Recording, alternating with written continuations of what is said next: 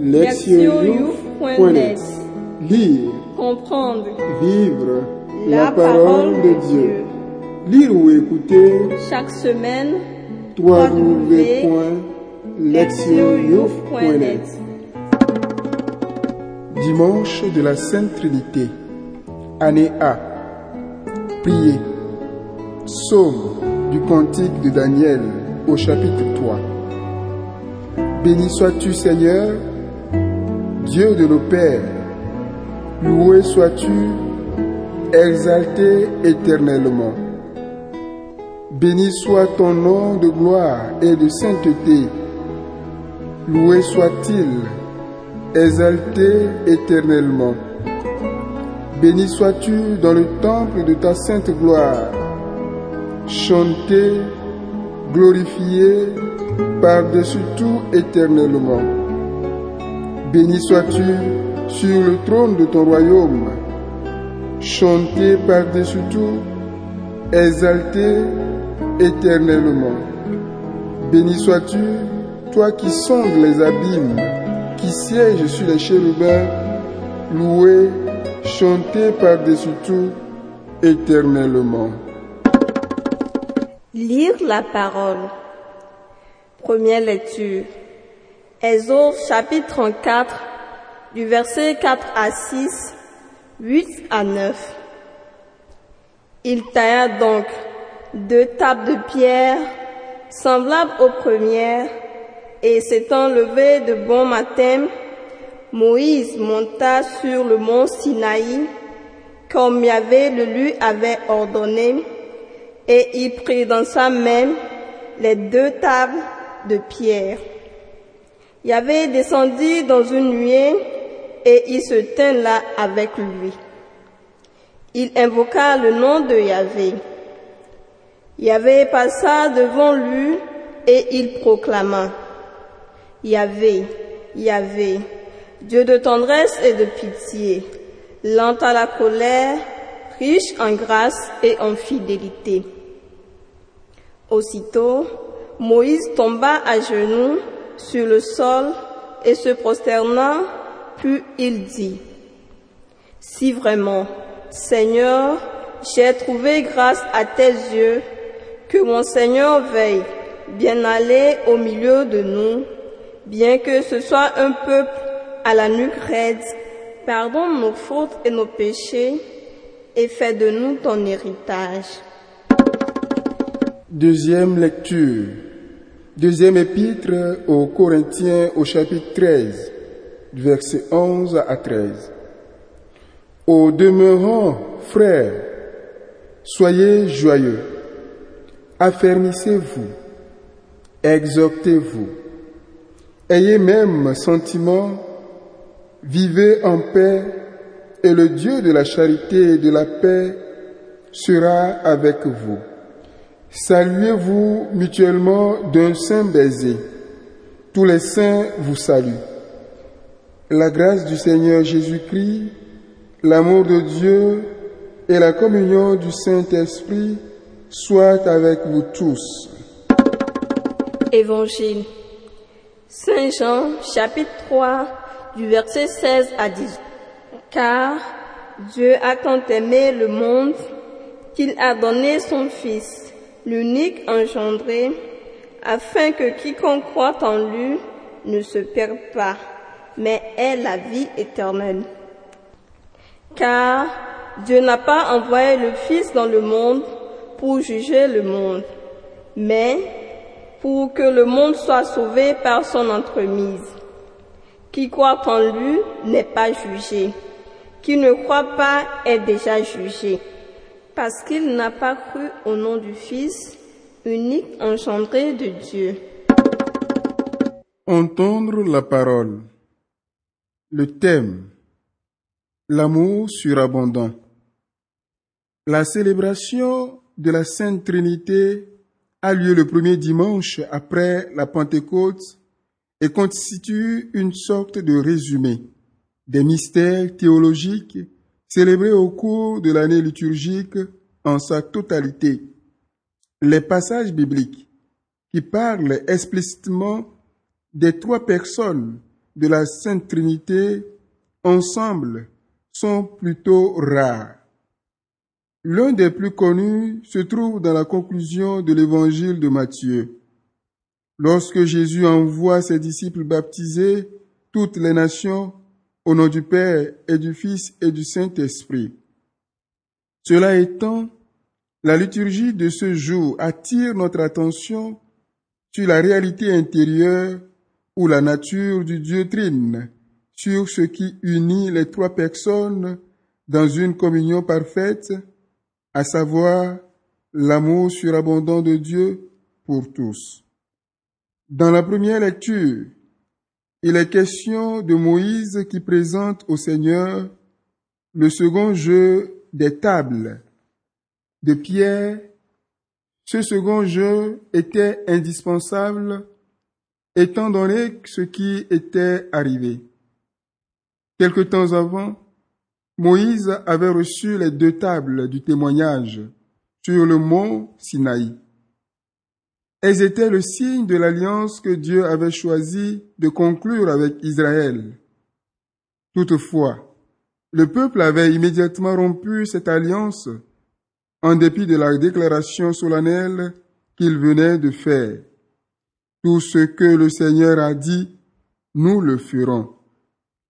À son retour au camp, avec le premier jeu de table, Moïse avait trouvé son peuple en train de rendre un culte au veau d'or, avec des chants et des danses.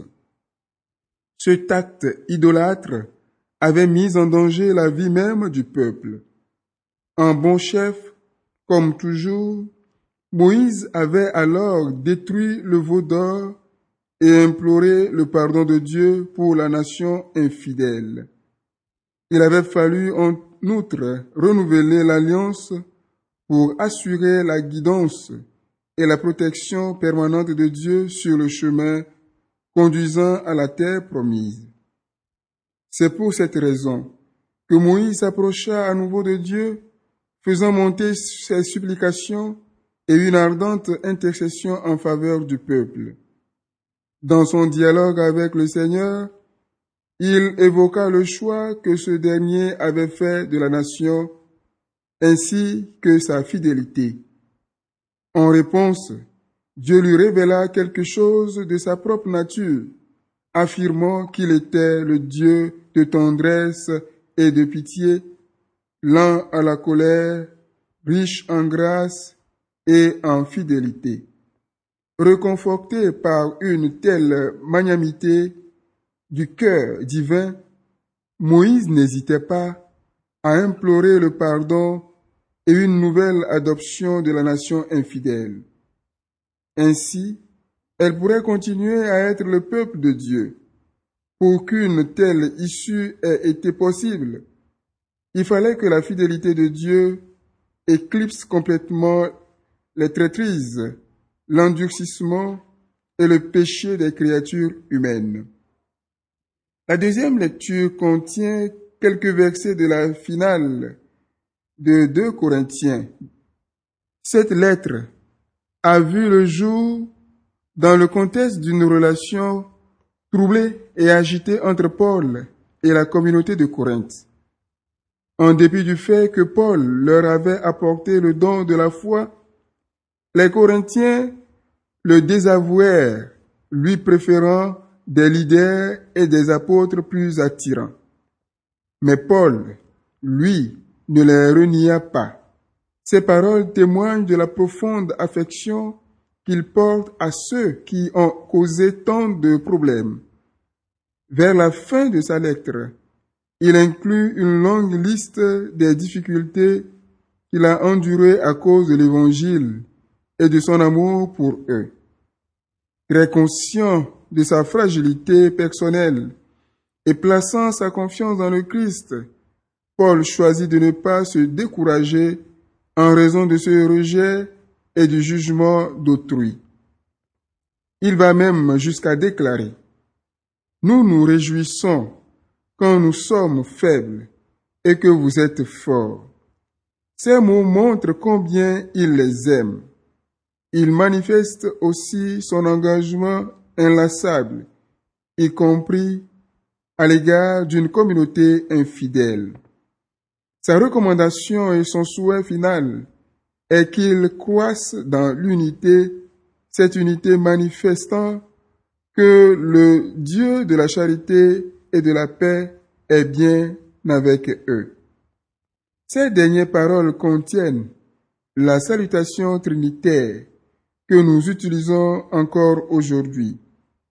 La grâce du Seigneur Jésus-Christ, l'amour de Dieu et la communion du Saint-Esprit soient avec vous tous. Ces paroles sont plus qu'un simple souhait supplémentaire. C'est en fait un résumé de la vie chrétienne tout entière. Il en est ainsi à cause de l'amour de Dieu qui a été révélé à tous en Jésus-Christ et a été répandu dans nos cœurs par le Saint-Esprit qui nous fut donné. Si la vie de tous ceux et de toutes celles qui sont renés dans le baptême trouve un soutien dans l'action conjuguée des trois personnes de la Sainte Trinité en vue de ce but spécifique. Faire en sorte que tous les croyants soient sauvés. La naissance d'en haut est la thématique qui occupe le dialogue d'ouverture entre Jésus et Nicodème au chapitre 3 de l'évangile de Saint Jean. La difficulté de Nicodème à comprendre, il pense que naître d'en haut équivaut à naître de nouveau, donne l'occasion à Jésus d'expliquer sa mission dans le monde il formule l'une des vérités les plus significatives et les plus révélatrices concernant Dieu et ses desseins. Car Dieu a tant aimé le monde qu'il a donné son Fils unique, afin que quiconque croit en lui ne se perde pas, mais ait la vie éternelle. L'amour de Dieu pour l'humanité est rendu visible au plus haut point dans le sacrifice de Jésus sur la croix cet acte exprime la surabondance de l'amour divin parce que Jésus donne tout et cela pour permettre à tous ceux qui croient en lui d'accéder à la vie éternelle. La participation à la vie éternelle ne se limite pas à la vie après la mort. J'en pense que cette vie est une réalité qui s'expérimente déjà sur cette terre, dans l'existence de ceux et de celles qui par la foi en Jésus-Christ entrent en communion avec Dieu, une communion qui se poursuivra dans l'éternité. Pas même la mort ne peut briser ce lien entre Dieu et le croyant ou la croyante. Par conséquent, pour ceux et celles qui vivent en une vie de foi, il n'y aura pas de jugement. Ils ne peuvent espérer de Dieu qu'un acte de salut. Le jugement ne se joue plus qu'au niveau personnel de la décision pour ou contre Jésus. L'accueillir dans la foi apporte le salut, tandis que le refus de croire entraîne le jugement et la condamnation. Dieu ne juge pas, le jugement consiste dans le choix d'accepter ou de refuser l'amour de Dieu manifesté en Jésus. Le dimanche de la Sainte Trinité nous offre un aperçu profond sur la nature même de Dieu. Il affirme que depuis le début de l'histoire, Dieu accompagne les humains et agit à leur égard avec un amour miséricordieux, comme en témoigne son pardon et son engagement permanent à l'égard du peuple d'Israël même après que celui-ci l'a rejeté. L'évangile de Jean manifeste clairement la nature de Dieu et ses intentions. C'est l'amour circulant à l'intérieur de la Trinité qui a amené Jésus à venir dans le monde pour apporter le salut à tous ceux et à toutes celles qui choisissent de croire en lui. Les paroles de Paul nous rappellent que l'amour englobant de Dieu maintient la communauté dans l'unité et lui donne la vie. La liturgie de ce jour proclame que cet amour pour l'humanité est au cœur de la nature divine. Contempler la surabondance de, de cet amour nous invite à une réponse de foi et nous incite à nous unir aux paroles du prophète Daniel. Béni sois-tu, Seigneur, Dieu de nos pères, loué sois-tu, exalté éternellement. Écoutez la parole de Dieu. Être chrétien ne résulte pas d'un choix éthique, mais d'une rencontre avec un événement, une personne qui donne à la vie une perspective nouvelle et une direction décisive. Ces mots du pape Benoît XVI impliquent que l'expérience de Dieu, un et trine, fonde l'être de tout chrétien, de tout disciple. La célébration de la solennité de la Trinité risquerait de devenir une commémoration abstraite, intellectuelle, s'il n'y avait pas cette prise de conscience que Dieu entre en relation avec l'humanité. Par conséquent, il est important de garder présent à l'esprit le fait que la doctrine trinitaire n'est pas le produit d'une spéculation philosophique, mais qu'elle se développe bien plutôt à partir de l'effort accompli pour assimiler les expériences de l'histoire, ainsi que l'affirme Benoît XVI. Il s'ensuit donc que la foi à la Trinité fait partie intégrante de notre existence quotidienne. Notre relation avec chacune des trois personnes doit être envisagée par rapport à notre réalité concrète. Si nous suivons l'analogie de Saint Augustin, nous pouvons nous exprimer ainsi. Puisque nous nous plaisons à nommer Dieu notre Père, toute personne humaine est notre frère ou notre sœur, quelle que soit son identité culturelle, ethnique, religieuse, raciale, politique, sociale. En ce sens, nous adresser à Dieu et le reconnaître comme Père se traduit par le fait que nous considérons les autres tels des frères et des sœurs. Puisque Jésus, notre Sauveur, nous sauve et nous rachète, nous identifier avec lui signifie que nous consentons à lui ressembler et à agir comme Sauveur à l'égard de tous ceux qui ont besoin d'être aidés. Les pauvres, les malades, les personnes marginalisées, seules, sans espoir, dépendantes, etc. La charité dans la vérité et la non-violence doivent être les instruments dont nous nous servons pour apporter au monde le salut ainsi que la fin Jésus. Dans le credo, nous confessons que l'Esprit est Seigneur et qu'il donne la vie.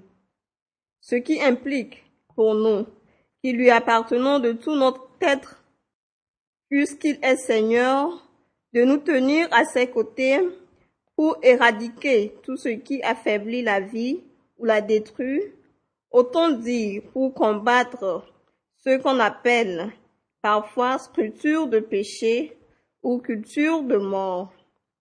Tandis que dans notre société, beaucoup de gens, de jeunes en particulier, et qui sont souvent dans des situations critiques, optent pour la prostitution, l'avortement, le suicide, le vote à main armée, etc. Les personnes qui vivent dans l'esprit sont appelées à contrebalancer ces attitudes descriptrices de vie en choisissant de se laisser guider par l'esprit. Être chrétien ne signifie pas seulement dire des mots appropriés et avoir des croyances conformes. Cela veut dire vivre une vie de foi qui jaillit de l'expérience de la Trinité. Puisque la foi en la Trinité est au cœur du christianisme. Nous sommes appelés en tant que baptisés à adopter un style de vie qui reflètent notre foi spécifique. En tant que disciple de Jésus, chacun de nous est donc un messager de son amour surabondant. Cet amour que les trois personnes de la Trinité partagent entre elles et dont elles témoignent à l'égard de l'humanité. L'amour doit être partagé. Après avoir expérimenté la miséricorde et la fidélité de Dieu, qui pardonne toujours et donne la vie, nous ne pouvons pas garder cette grâce pour nous. Ayant rencontré Dieu en Jésus, nous sommes ceux dont il veut se servir pour atteindre nos semblables. Nous ne sommes pas seulement les intendants de, de sa grâce, nous sommes surtout ses messagers. Autrement, nous ne connaissons pas Dieu et ne méritons pas d'être appelés chrétiens. Proverbe. Si un seul doigt de la main essaie de ramasser quelque chose par terre, il n'y arrive pas. Agir, s'examiner. Comment puis-je vivre l'expérience de la Trinité dans mon existence Quand je prends des décisions, est-ce que je réfléchis sur le type d'action susceptible de refléter la Trinité dans ma vie et dans le monde? Répondre à Dieu. J'ai besoin de vivre l'expérience de la Trinité dans tout ce que j'entreprends. Je prie Dieu de me donner la force de vivre jour après jour l'amour qui est celui de la Trinité. Répondre à notre monde. Quelle pratique et quelle action puis-je introduire dans mon quotidien pour que l'amour trinitaire puisse rayonner dans notre monde contemporain? En tant que communauté, identifier une action particulière qui reflète l'agir de chaque personne de la Trinité. Choisissez-en une parmi celles qui ont été annoncées et déterminez les moyens de lui donner corps dans l'environnement qui est le vôtre. Priez. Bienheureuse Trinité, je te loue, Père Tout-Puissant, Seigneur et Sauveur, Esprit d'amour. Vous vous révélez dans les profondeurs de notre être, nous invitons à partager votre vie et votre amour. Dieu un, en trois personnes, sois près de moi, formé à ton image, sois proche du monde. Que ton amour fait naître à l'existence.